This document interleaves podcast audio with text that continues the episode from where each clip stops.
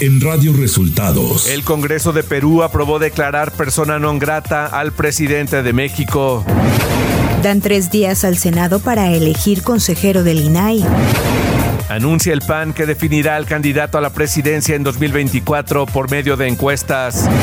Esto y más en las noticias de hoy. Este es un resumen de noticias de Radio Resultados. Bienvenidos al resumen de noticias de Radio Resultados. Hoy es 26 de mayo y ya estamos listos para informarle Valeria Torices y Luis Ángel Marín. Quédese con nosotros, aquí están las noticias. La mañanera. Este viernes en la conferencia de prensa, el presidente Andrés Manuel López Obrador se refirió a la decisión del Congreso de Perú de declararlo persona non grata en ese país. Dijo que lo único que lamenta es no poder ir a Machu Picchu por cierto, agradecerle a los legisladores del Perú que no votaron para que me consideraran no grato. Hubieron quienes votaron este, en contra de esa propuesta. Nada más que nos cepillaron, ni modo. Pero el pueblo de Perú, pues es un pueblo extraordinario, un pueblo hermano. Ahí están los incas, gran cultura. Si no puedo ir a Perú, pues lo único que lamento es que no voy a poder ir, a Machu Picchu. Eso es lo único. Y desde luego ver a ese pueblo tan bueno, un pueblo extraordinario. Es mucho pueblo, mucho pueblo el de Perú, para tan poco gobierno. Andrés Manuel López Obrador aseguró que México se encuentra en una etapa con economía sólida. Hay buenas noticias en economía. Está bajando la inflación. Ya está en 6%. El presidente celebró que Grupo Carso de Carlos Slim comprara acciones de la empresa Talos Energy, que tiene una parte importante de inversión en las aguas someras del Golfo de México. Ayer se realizó una operación en la bolsa en la que el grupo de Carlos Slim compró acciones de una empresa petrolera que tiene una parte importante de inversión en las aguas someras del Golfo de México, un campo, Sama, esta empresa se llama Talos y ante las elecciones de 2024 en Estados Unidos, el presidente López Obrador afirmó que no se puede culpar ni atacar a México como discurso de campaña. Además, reiteró la invitación a los hispanos a no votar por quienes traten mal a nuestro país y a los migrantes. No se le puede echar la culpa a México, no se puede este, faltar el respeto, ni lo vamos a permitir a nuestro pueblo, ni faltarle respeto a los migrantes tampoco. Por eso que no se extrañen. Todo el que se lance en contra de México y que quiera ocupar cargo, con todo respeto, la recomendación va a ser que no se vote por ellos. Radio Resultados Nacional. Por unanimidad de votos, el segundo tribunal colegiado en materia administrativa con sede en la Ciudad de México ratificó la orden para que la Comisión Permanente del Congreso de la Unión convoque a un periodo extraordinario de sesiones en el Senado, a fin de elegir a una de las tres vacantes que existen en el Pleno del INAI, con lo que este instituto recobraría el quórum suficiente para votar los asuntos en materia de transparencia y que no ha podido resolver desde abril pasado.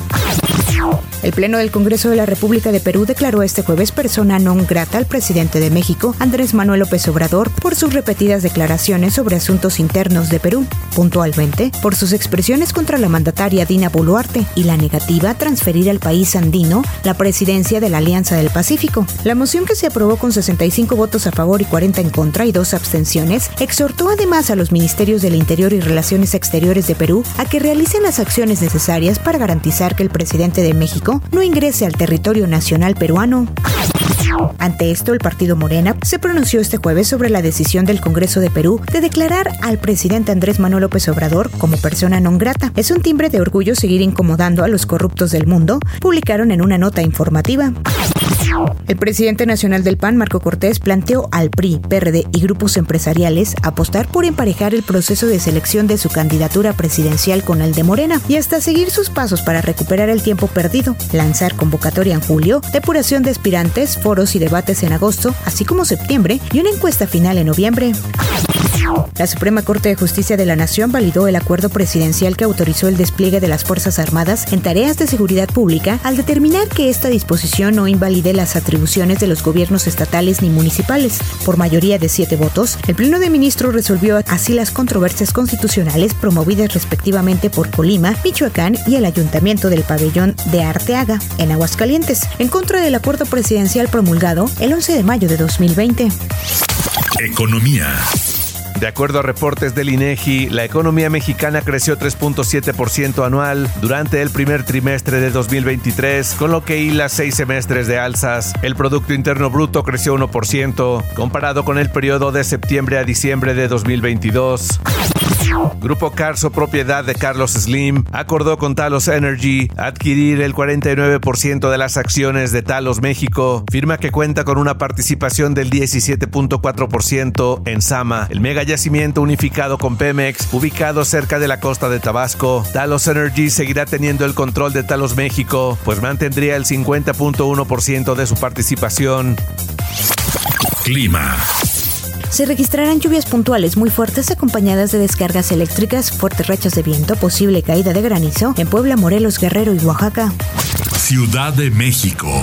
Este jueves, el Congreso de la Ciudad de México aprobó el dictamen que reforma la ley de educación de la capital, propuesto hace unos meses por la jefa de gobierno Claudia Sheinbaum. Entre las reformas, se constituye como universidad el Instituto de Estudios Superiores Rosario Castellanos, algo que la jefa de gobierno Claudia Sheinbaum celebró este jueves.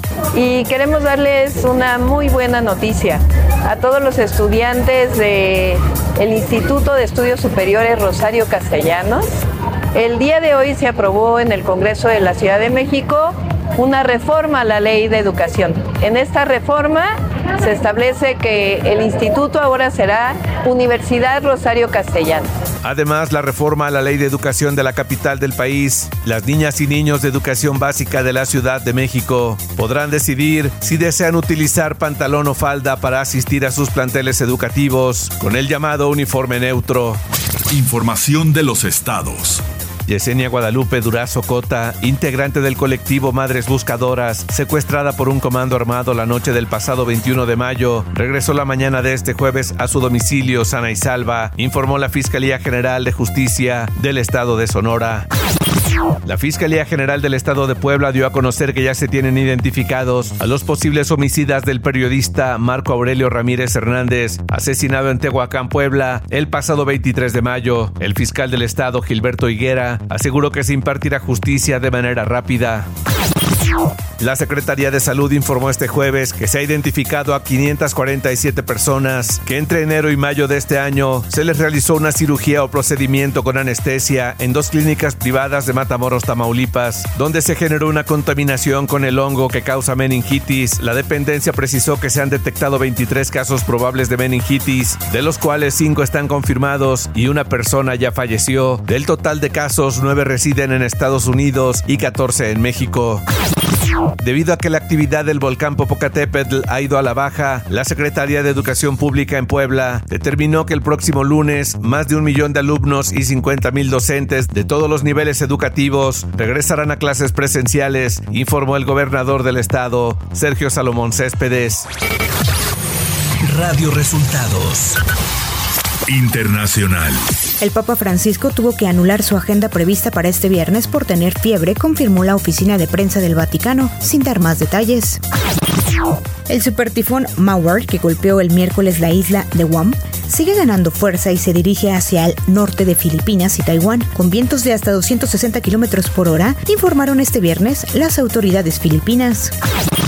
Estados Unidos consideró una seria amenaza al programa de misiles de Irán, que este jueves presentó un nuevo proyectil con el mayor alcance que ha logrado hasta el momento. El Ministerio iraní de Defensa presentó un nuevo misil balístico de un alcance de 2.000 kilómetros capaz de transportar ojivas de más de una tonelada de peso.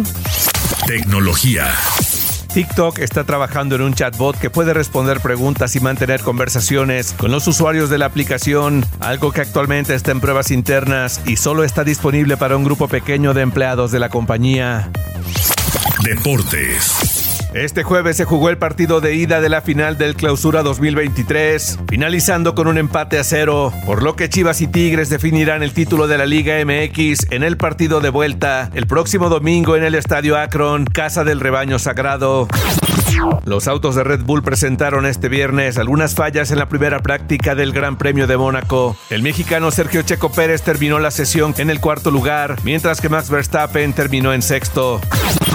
Y hasta aquí las noticias en el resumen de Radio Resultados. Hemos informado para ustedes Valeria Torices y Luis Ángel Marín. Que tengan un excelente fin de semana.